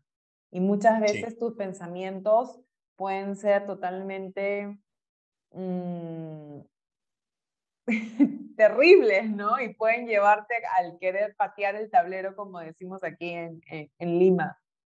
Tengo una curiosidad. Es que me has hablado de, de, de, tu inspiración, me has hablado de tu proceso, un poco tu cronología. ¿Diego alguna vez ha estado pintando así, enamorado? Seguro, sí, mil veces. Tengo un problema, me pasa todo el tiempo. No, no, pero sí, seguro, seguro. Eh, un montón de, hay, hay, un montón de gente en mis cuadros. No os puedo decir en, en, Spotify. pero hay, así está lleno de gente, está repleto de gente que representa eso que me, veámoslo más del lado de, social, de, que me empujó mucho, que me ayudó mucho de, esa forma, en confiar en mí, en darme confianza, en decirme, che, qué bueno está esto, y están representados, el planeta celeste es alguien, las lombrices, las lombrices son alguien, o sea, todo, todo tiene un significado, algunos significados fuertes. Eh, eh, cuando hablamos de amor, hablamos de amor en general, o sea, acá tengo un enano al lado mío que lo amo también, claro. el cual es una lombriz. Claro, ok, interesante. Claro, cuando, cuando estaba con eso yo le decía la lombriz, cuando todavía no nacía, o sea, estaba en la panza, no se desarrollaba el cuerpito, entonces yo decía, de haberla conocido, decía, ¿cómo está la lombriz? Entonces de ahí sale la lombriz que aparece en un montón de cuadros y tiene un significado la lombriz. Fíjate que no fue en el último cuadro que hago de Afrodita, eh, justamente desde la zona de la pelvis, Afrodita, no sé si recuerdan quién, quién era. Sí, sí, sí esta heroína mujer robot de Messenger Z, eh, sale justamente de la zona del útero, sale, sale la lombriz. Así que sí, hay muchos significados y, yo represento a la gente y a los momentos. Hay muchas historias que no son mías realmente en los cuadros, pero hay gente muy cercano que me las cuenta y, las siento. Las mariposas, hay un cuadro que tiene mariposas blancas, por ejemplo, que es de una muy amiga mía, que, ella decía cuando apareció una mariposa, era su mamá fallecida. La venía visitando. Entonces, como que me pasó con las mariposas blancas, entonces trato de, expresar cosas con, eso. La mariposa eh, monarca, que es la mariposa esta que es naranja con negro y blanco, en especial la mariposa monarca de otoño, vive solo ocho meses. Las demás viven dos semanas. Mm. Hay una sola especie de mariposa monarca que vive ocho meses. Bueno, mi relación duró ocho meses con esa persona. Qué gracioso. Y es la mariposa monarca. Y es excelente. Eh, me encanta, me encanta porque es como que, hacía una pregunta como que con de doble, de doble, de doble filo, como decimos aquí, ¿no? Porque en verdad para pintar o para crear hay que estar en un estado de enamoramiento, ¿no? Porque de lo contrario, si tú no creas con amor y no partes desde el amor, como que hasta eso se siente en el lienzo. O desamor también, ¿no es cierto? Está bien, pero, enamoramiento que, que vaya por un lado u otro, no importa, pero en sí es enamoramiento. Pero lo que voy es de que hasta pintar es, es, cosas que no son, no son, ¿cómo te explico? Hechos eh, buenos en nuestra vida, es amor en querer sanarnos a través del arte, en querer aceptarlos, en querer avanzar, ¿no? En cómo lo vemos. O sea, mi teoría del artista 2.0, por ejemplo, es que es el artista sufrido, ¿no? Es el artista que es trágico, que toda la vida se le ha pasado como que padeciendo, ¿no? ¿Cuál es la cosa que no te gusta del arte? ¿Qué no te gusta? A mí, por ejemplo, no me gusta lavar pinceles. Lavar pinceles. ¿Qué no me gusta del arte? ¿Sabes qué? Había una cosa que no me gustaba absolutamente nada del arte, que era pintar el borde del cuadro. Hasta que por esa, por esa misma razón empecé a hacer, si vos ves mis cuadros, el borde es parte del cuadro. O sea, sigue el dibujo y escribo cosas. Yo todo el costado de los cuadros lo pinto en colores y los escribo. O sea que ya hice desaparecer el borde como borde y pasó a ser parte del cuadro. Esa fue una de las cosas que me molestaba. ¿Y qué otra más? Nada, pinceles no, porque soy un desastre. Lo te digo sinceramente, los dejo en el agua y a veces, bueno, pobres, eh, no, duran demasiado. Nada, estoy pensando qué me molesta del arte en sí. No, solamente eso, no, no, el tema de, los bordes me molestaba y lo resolví pintándolos y listo. Bueno, yo también, ah. de los bordes, ¿ah? por eso, por eso solté esa carcajada. ¿Qué otra más? ¿Qué otra cosa más no te gusta del arte? Ah, son confesiones de colegas. Preparar los cuadros para enviarlos. Cuando te lo compran de un lugar que está lejos. Prepararlos, por ejemplo, antes pintaba en, en bases de madera, porque todo lijaba, hacía un montón de cosas extra. Carecía tanto de mensaje, tenía más mancha, entonces eso. Y mandar un cuadro era terrible. Hasta que descubrí un lugar de un amigo que me dijo, una vez, te los voy a envolver yo, todo. Digo, ¿cuánto sale? O sea, lo descuento del cuadro, pero ¿cuánto sale que vos lo envuelvas, lo mandes? y Así que eso fue lo que hice también. Eh, trato de resolverlo. Pero sí, envolver un cuadro era terrible. Es que me, me, estás, es una confesión que nunca lo he hecho. Pintar los bordes del cuadro para mí también es terrible. Y antes no lo incluía dentro de mi proceso y lo dejaba al final. Y cuando ya estaba por la muestra hacerlo, era como que a pintar todos los bordes. Y como mi arte es suelto, yo no pinto a la perfección. Para mí el borde es perfección, entonces sufría demasiado. Claro, bueno, eh, eso, eso es lo que terminamos, perdóname. No, y de ahí que me pidieron tres piezas eh, muy lejos de donde yo vivo y tuve que envolver las tres piezas sola, que me quería morir me querían morir. O sea, es complejo. Gente, hay, que respetar a los que se dedican a envolver piezas de arte. Nosotros teníamos que hacer un reconocimiento a ellos porque la verdad que su trabajo es genial lo que hacen, me, parece muy bueno. Yo tenía días que eran los días de hacer bordes. Era como te contaba, como te contaba esta chica Renata. Eh, y bueno, un día no estoy inspirado y bueno, loco, ponete a pintar bordes. O sea, es mecánico, va a pintar los bordes yo siempre escribo, a mí me gusta mucho escribir, eh, me encanta. pienso cosas y las escribo. Tengo mi, mi, nota del teléfono, está todo lleno de, cosas que pienso. Eh, tengo cuadernos cuando viajo y escribo. Entonces eso, esas mismas frases después las traslado a los cuadros. Los cuadros están llenos de frases. Eh, algunas, la gran mayoría son frases mías y cuando no son mías le pongo la firmita abajo de quién son. Que no hay muchas en realidad en los cuadros. Sí, sí, me gusta, me parece que nada, reconocer el trabajo de otro es importantísimo. ¿no? ¿Dónde compras tus materiales? ¿En Mendoza o te vas de viaje? No, en Mendoza, acá cerquita, ya te dije, soy bastante improvisado para eso. Eh, bueno, la línea esta ahora que me ofreció lo de los acrílicos. Los ¿Cuál es, cuál es, por favor, la primicia? Eh, se llama Eterna. Eterna se llama. Qué bien. No sé si no existe. Acá en Perú no, eh, no, no, no hay Eterna. Bueno, Alguna vez la gente de Alba me mandó marcadores de pintura y recarga también. Eh, acrílicos Alba. No sé, ¿están los Alba? No. Alba Acrylic. Son unos marcadores de pintura que son muy buenos. Yo, por ejemplo, los bordes finitos, que vas a ver mucho, que hay un borde negro en mis cuadros, son hechos con marcadores de pintura. Si yo hiciera eso con un pincel negro, mis cuadros deberían salir muchísimo más caros. Claro. Debería pasar muchísimo tiempo haciendo eso. Digo, a mí me parece que las herramientas son válidas, las herramientas siempre son válidas, desde el collage hasta encontrar un marcador con punta de pincel que no tenés que estar cargándolo. Hay, todavía una camada de artistas 2.0 que critican eso y creo que equivale, te dije, me parece que es un buen ejemplo el, que viene y dice, no, este canta con autotune, ¿te gusta? ¿Te parece fácil? Bueno, hacelo. Esa, esa es la típica, esa es mi contestación a todo, ¿no? No, pero canta, bueno, ¿y qué te parece una tontera lo que haces? ¿Y por qué no lo haces?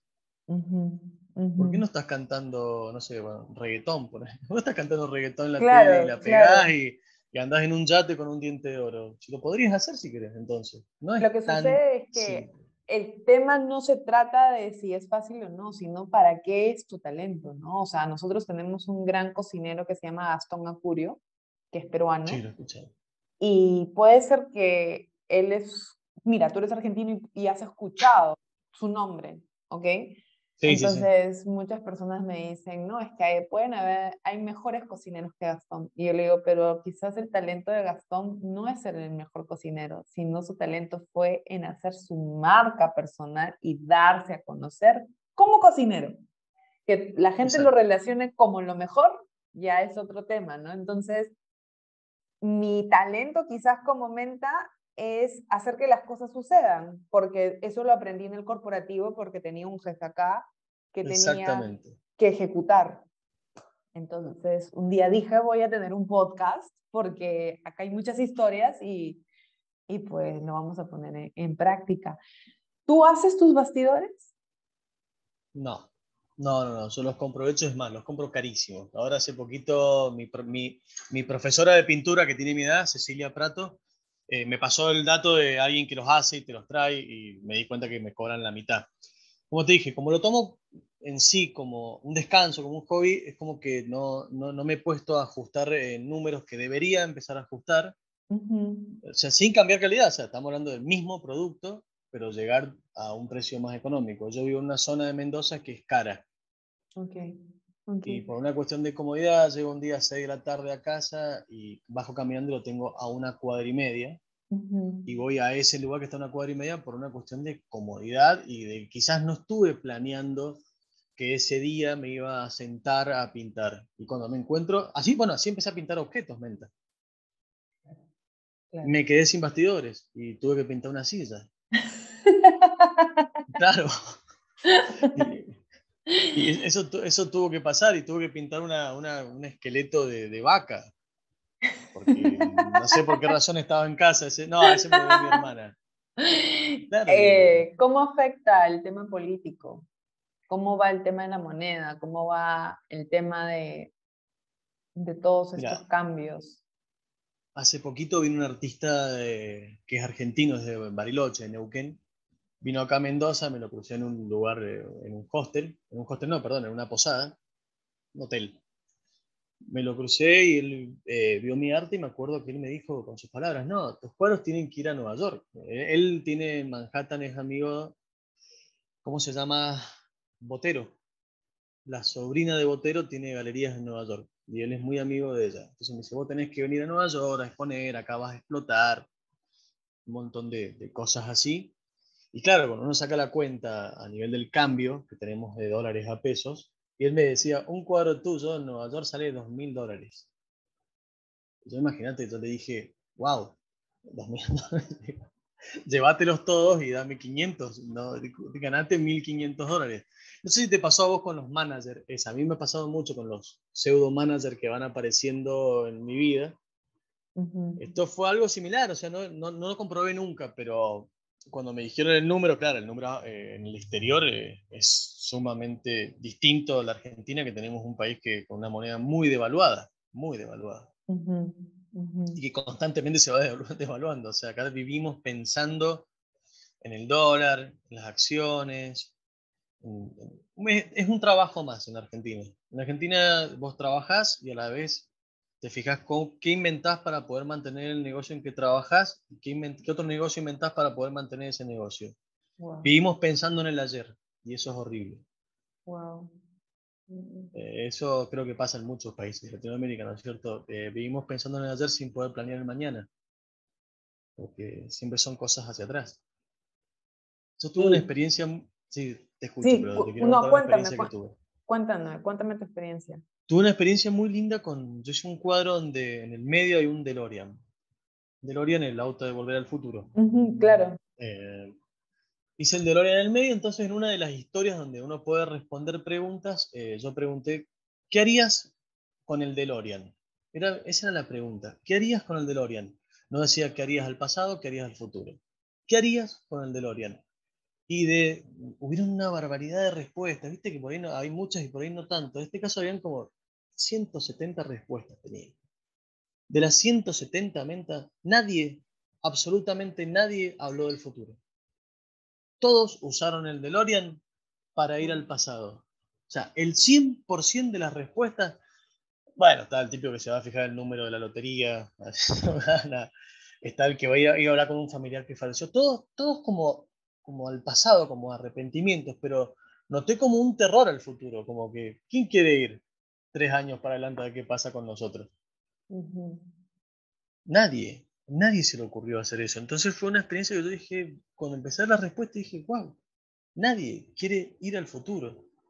Me gustaría saber cómo funcionaría esta misma pregunta en, no sé, Finlandia, en Alemania, ¿cómo sería la respuesta, ¿no? Con un artista allá, ¿qué respondería la gente?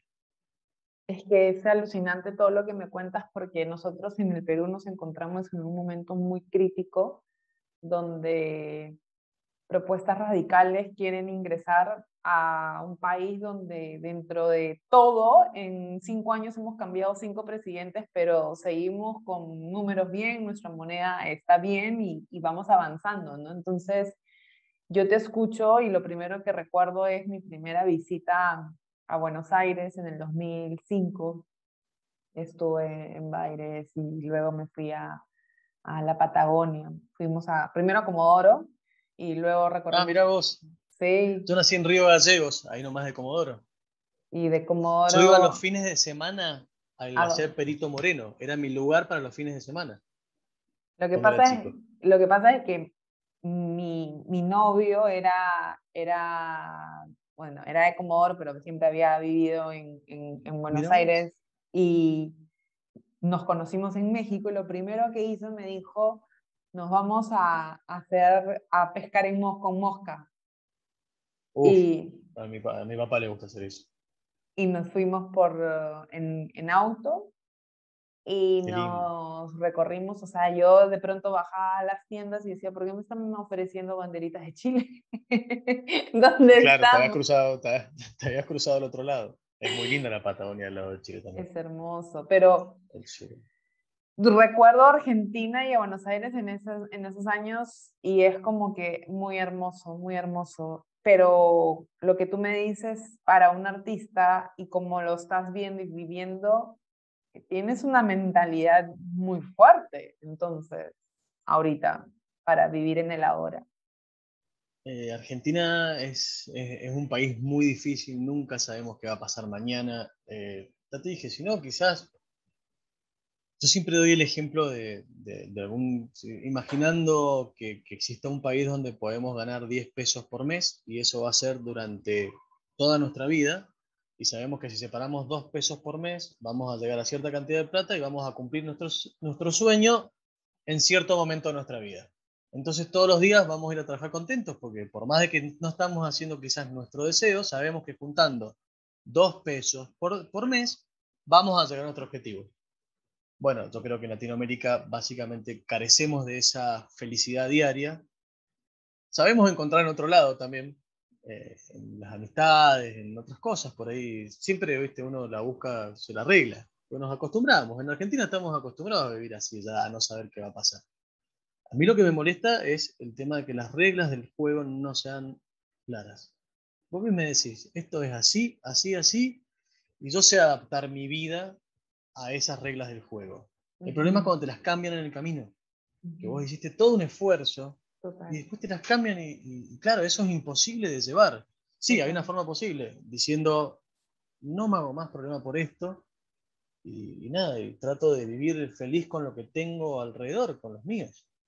Pero Argentina está como que nos Es que la incertidumbre es terrible. Es incertidumbre todo el tiempo. La otra vez hablaba y, estábamos hablando de, de una persona que tenía problemas con el juego viste todo esto de las apuestas eh, deportivas, no problemas graves. Eh.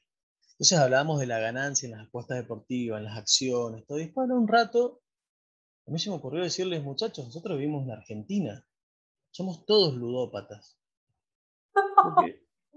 todo, yo no sé si yo mañana abro un local, yo no sé si va a andar bien o mal, o sea, más allá dentro de la normalidad, ¿no es cierto? Porque mañana quizás pasa algo y anda mal, o sea, siempre estamos apostando algo.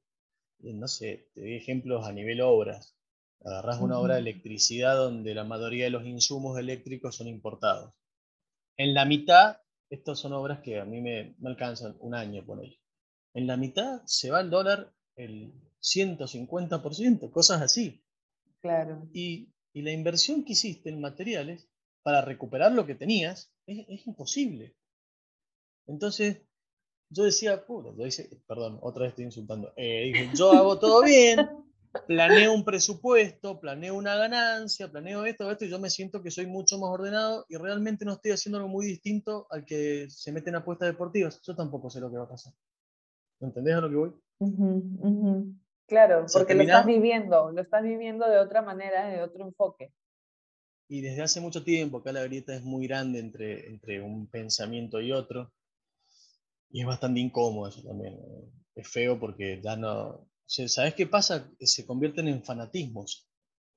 Y, y, el fanático eh, pierde la objetividad. Claro, carece de coherencia, es justamente fanático, no importa lo que pase. O sea, va a ser fanático. Entonces las discusiones se vuelven imposibles pero porque los representantes son así. Justo salió un Twitter, eh, un tweet, ¿no? El fin de semana diciendo ser peruano en esta semana se debería considerar se debería considerar un deporte extremo, ¿no? y es que en verdad no sabemos tampoco qué va a pasar. Diego, me está encantando conocerte, escucharte, saber de dónde viene toda esta inspiración creo que tenemos muchos puntos equidistantes, ¿no? En temas de, de, comienzos, de descubrimientos.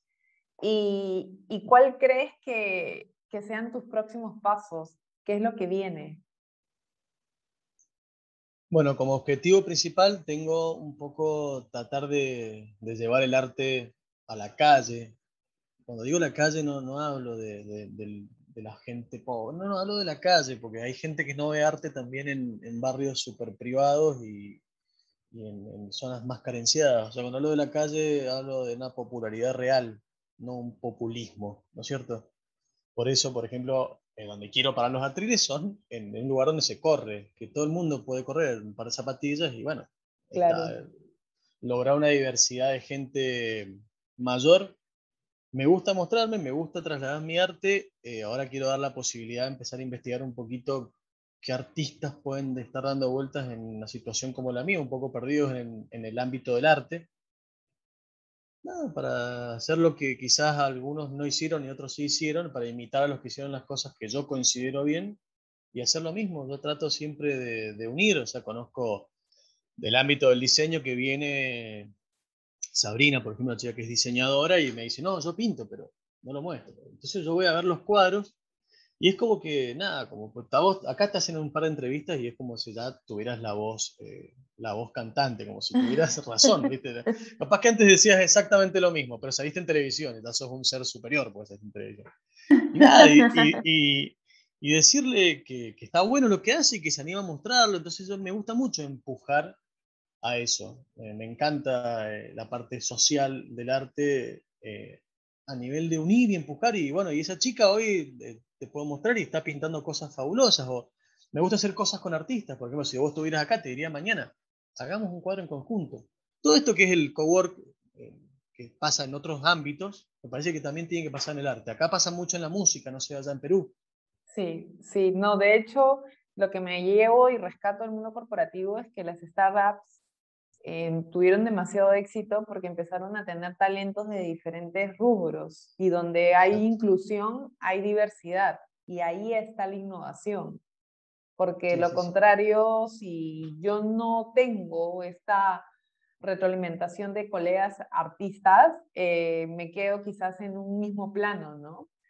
¿Cómo llevaste el COVID? Cambiando de tema. Mira, creo que soy inmortal. No, realmente nada. Te explico, tengo uno, dos, dos hisopados, tres hisopados y dos análisis de sangre que me hicieron para comprobar si tenía COVID o no, porque había estado en situación de estar solo, había estado con gente y nunca tuve. O sea, sí, siempre me dijeron que ya había tenido, pero nunca lo sentí como eso como enfermedad. Y ahora hablando como encierro, eh, necesitaba que el mundo se pare, coincide justo con mi momento más complicado, y el mundo se paró para mí. Eh, yo creo que pasó eso. Tengo suerte, siempre lo pongo a mi esposa a veces, tengo suerte. Soy un tipo con suerte. ¿Por qué, por se, ¿por qué se paró justo en un momento preciso para ti? Y yo tenía la cabeza un poco enredada, me había separado, me había ido de casa, estaba reorganizando mi vida y se paró todo. Se paró todo y, y, nosotros en ese momento que necesitamos todos, cuando tenemos algún tipo de trastorno, cual sea, cualquiera sea, eh, necesitamos pensar, frenar un poco, ¿no es cierto? Y tuve la posibilidad de hacerlo. Quizás no laboralmente porque yo como era obra pública eh, tenía permiso para seguir trabajando ahí nomás. Pero ya el hecho de andar solo en la calle, en una ciudad donde no hay autos, manejando como si fuera The Walking Dead, esperando que aparezca algún zombie. Eh, no, no, pero en serio, ya el hecho de estar solo en la calle te, te, da para seguir pensando y estar menos concentrado por ahí en lo que voy a decir es terrible, pero bueno, realmente no había nadie en la ruta, ni en la calle, ni en nada. O sea, te ibas en el auto manejando, pero no, no necesitabas tanta atención como es normal. Totalmente. Así que sí, eh, para mí el COVID eh, creo que dio una vuelta muy interesante al mundo en general. A mí personalmente te dije, se frenó cuando yo necesitaba que se frene, cosa que no pasa en la vida de nadie, solamente lo que nos agarró COVID, porque el mundo nunca se frenó. Es la única vez que se frenó el mundo. Y a mí me sirvió mucho, me sirvió mucho para pensar. Creo que se abrió un mundo de redes, de, formas distintas de hacer las cosas, que bueno, hay que acomodar. Y ahí es donde conectamos el año pasado, al final del cabo. Exactamente, exactamente. Mm. Y tú, y tú, y, escuchándote, yo también me siento muy reflejada porque yo renuncio en febrero sin saber que iba a venir todo el tema del COVID. Y, y yo ya estaba ansiosa porque estábamos, o sea, el mundo estaba en un rave y estaba en, el, en el punto más alto del rave, donde todo el mundo está como que con el nivel de éxtasis así al, al top. Y, y yo renuncio y era como que tengo que hacer una muestra, tengo que ir a los eventos, tengo que moverme, tengo que hacer esto, tengo que hacer el otro. Y de solamente pensar todo el esfuerzo que debía darle, pues me agobié. Y en verdad dije, wow, no, no sé en lo que me he metido, ¿no? Y cuando nos encerraron, eh, la pandemia hizo lo suyo, porque la gente que siempre estaba en la onda, que en la fiesta, que los cócteles y todo ese tema, pues te encierran y ahí es donde realmente tienes que mostrar tu talento. Exactamente, bueno, eh, se nos abrió un mundo nuevo y ese mundo nuevo, más allá de llegar a mucha más gente, también viéndolo desde un lado más comerciante, también tenemos que competir con más gente porque visualmente podemos ver a todos. O sea, es positivo. Y también, o sea, para mí son las dos positivas, pero me parece que el mundo se abrió para todo. Por ejemplo, un profesor de gimnasia que da clases en un gimnasio, de repente empezó a dar clases eh, online y le iba genial. Porque, bueno, le pagaban, por lo menos acá me pasaba eso con cercano. Pero también yo les decía, muchachos, está bueno lo que estás haciendo, pero en un futuro esto no, no tiene sostén, porque si vos das clases por internet, ya estás compitiendo contra el mejor profesor de abdominales del mundo. Claro. que no, no el nombre, me refiero. Para él, recibir un dólar por una persona que ve una clase que está grabada, él va a tener millones de seguidores. Y con un dólar le va a alcanzar. En cambio, acá vas a tener que cobrar como cobrabas en un gimnasio y nadie va. O sea, cuando el público de internet en sí va madurando, yo creo que muchas de estas cosas iban a empezar a ser nocivas, no, no tan y vamos a empezar a vivir en un mundo donde vamos a alimentar al que vive a 17.000 kilómetros y no por ahí al, en nuestro entorno, que es al que con el que se crían nuestros hijos en la calle, ¿no es cierto? Qué interesante quizás un pensamiento un poco de, conocido como de izquierda, pero es bastante normal, o sea, no, no, estoy muy lejos de, de ese lado, pero... No quiero escuchar ninguna esa palabra, por favor, estamos acá. Claro, claro bueno, no, pero lo aclaro porque no estoy lejos de ser de eso, pero sí creo que está bueno ayudar a mi entorno siempre. Totalmente. Eh, porque Totalmente. es donde yo vivo, es donde yo vivo, entonces hacer un esfuerzo por ahí, la verdad que la realidad es no sé, hoy eh, acá tenemos Mercado Libre, que es el eBay nuestro, el Amazon nuestro, que usamos más, usamos todo, pero el Mercado Libre es de acá. Y yo entro en competencia con esta, esta pintura que tengo en la mano ahora, y si yo la quiero comprar en Buenos Aires, al por mayor la voy a poder comprar, y la voy a poder comprar más económica. Ahora, yo te soy sincero, si la, si la diferencia no es tan significativa, prefiero comprar en el negocio de la esquina. Porque yo quiero que esté ese negocio en la esquina. Yo quiero que esté la chica que atiende en la esquina, quiero que esté el chico que está en la caja. Entonces, eh, desde ese lado, eh, creo que está bueno mirar el COVID y todo este tema de las redes con cierto análisis de eso, o sea, siendo conscientes de que tenemos que seguir viviendo en el lugar que vivimos. Totalmente. Físicamente. Y ayer me pasó lo que tú dices, ¿no? O sea, no me provoca ir al Zara, no me provoca ir al H&M. ¿Por qué? Porque yo, soy, yo me considero una artesana y, y estas tiendas tienen ropa muy hermosa, pero me estoy contradiciendo con, con lo que yo hago. ¿no? Al final y al cabo, la gente podría dejar de comprar arte y comprar eh, prints que se los descargan de Google y ya están, ¿no? Bueno, viste lo que es el diseño, claro, el diseño, las páginas estas como Creative Market, todas esas. Pero Estás comprando un diseño a 9 dólares. Claro. Y a lo que voy es de que me salió la publicidad de, ¿cómo le dicen a ustedes los jerseys? Le dicen un nombre, como, no les dicen chompa. Eh, chomba. Sí, bueno. Pero... Como jerseys, para mujeres, pero de una, de una emprendedora que está comenzando, que los está diseñando.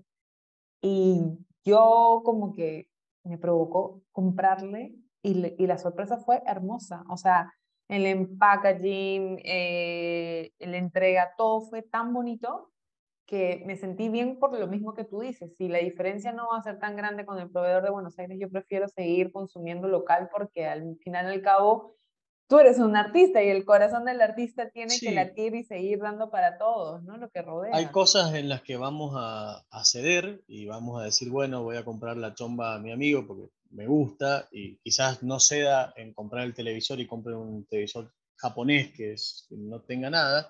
Pero bueno, yo creo que hay un equilibrio entre la gente que habita un país, ¿no es cierto? Como para equilibrar eso y que algunos, bueno, hagamos cosas locales y, se va equilibrando. Todos tenemos distintos gustos también. Yo tengo, yo tengo un ejemplo directo con lo que vos acabas de decir.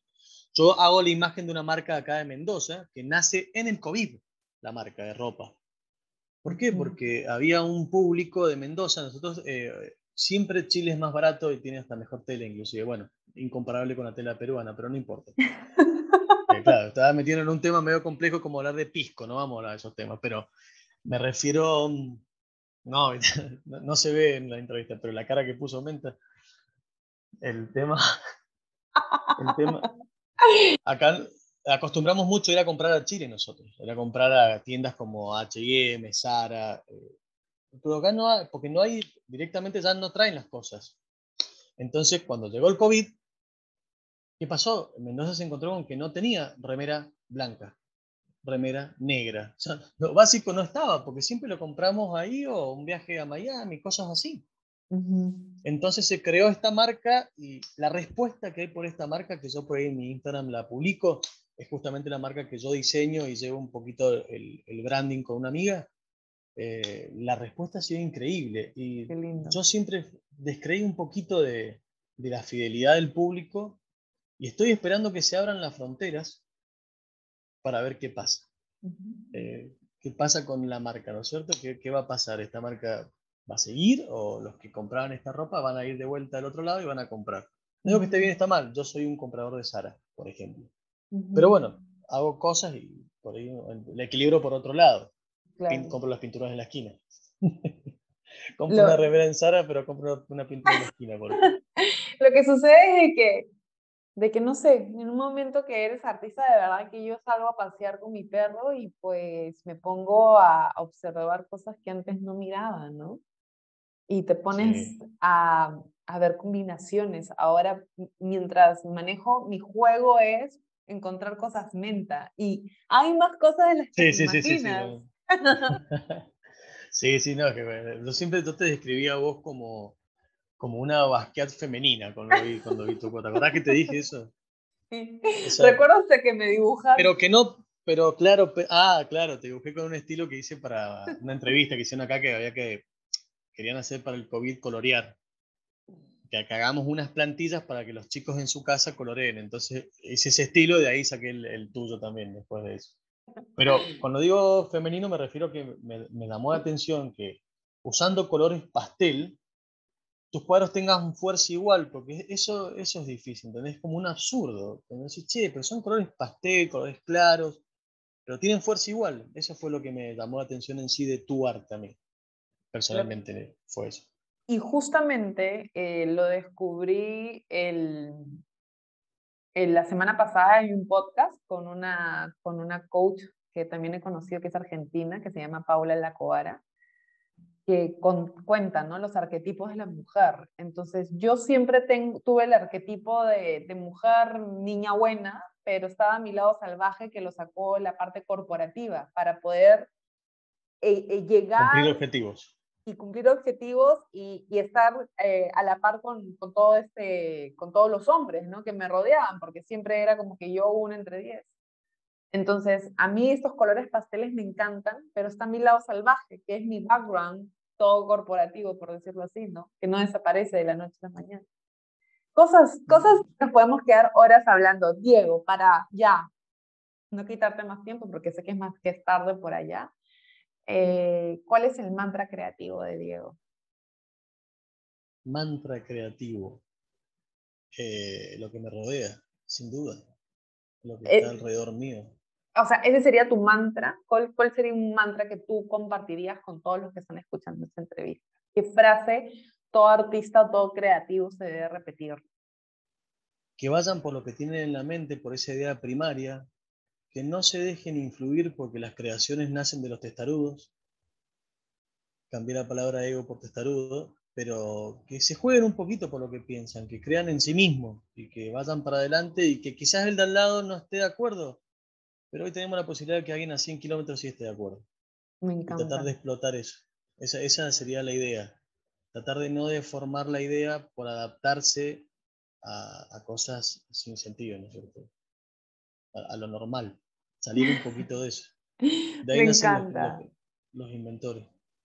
Me, me, quedo con lo de no tratar de caerle bien a la persona que tengo al lado, sino acá a 100 kilómetros, de acá a otro país, que sí lo aprecia. Hoy, hoy tenemos esa posibilidad y podemos recibir eh, puntitos de ego de otro lado también.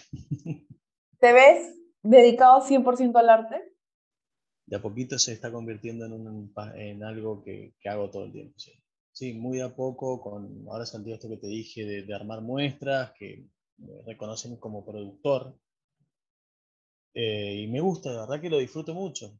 Te dije, todo esto viene, llega el momento en que se convierte que a las 7 de la mañana que levantas a pintar y ahí te voy a contar cómo sigo pensando. Hasta ahora sigo siendo Vos sabés cómo era el, tema del precio del arte en sí, de dónde viene, de, que supermillonarios de, de, castillos veían que habían gente que tenía el alma libre, que eran libres, que estaban abajo, digo abajo por la ubicación de un castillo normalmente, eran libres y se decía que no les interesaba la riqueza y nada.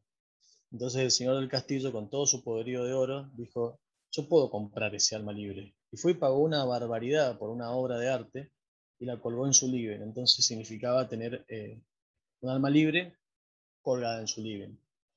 Voy a ver si me van a colgar en un living o no. Después te cuento. Te agradezco infinitamente tu tiempo y nada, que las sincronías sigan apareciendo. Muchísimas gracias. Muchas gracias a vos, Menta, y gracias por lo que haces de, de hablar mucho sobre este tema de, pegar el volantazo, le decimos acá en Argentina, de, jugarse un poquito por lo que uno tiene ganas. Y vos sos un ejemplo en eso, y, está, y, no, y no desde la locura, porque eso es una diferencia grandísima. Una cosa es ser un loco, decir, chao, se va todo, y después, claro, no, para hay cuentas que pagar, hay cosas que hacer, sino desde dar ese volantazo, pero desde la conciencia y pensando cómo hacerlo paso a paso. Entonces me parece que tu aporte es muy importante en ese punto en especial la locura depende de la suerte. Eh, hay que tener un poquito también de, Excel, ¿no es cierto, en Por supuesto. Y la suerte premia a los constantes. la constancia es, bueno, yo soy corredor, imagínate si no lo sé. Te mando un beso, muchísimas gracias. Bueno, Menta, muchísimas gracias a vos. Nos estamos viendo, me voy a poner a cocinarle a mi hijo. Chao. Adiós.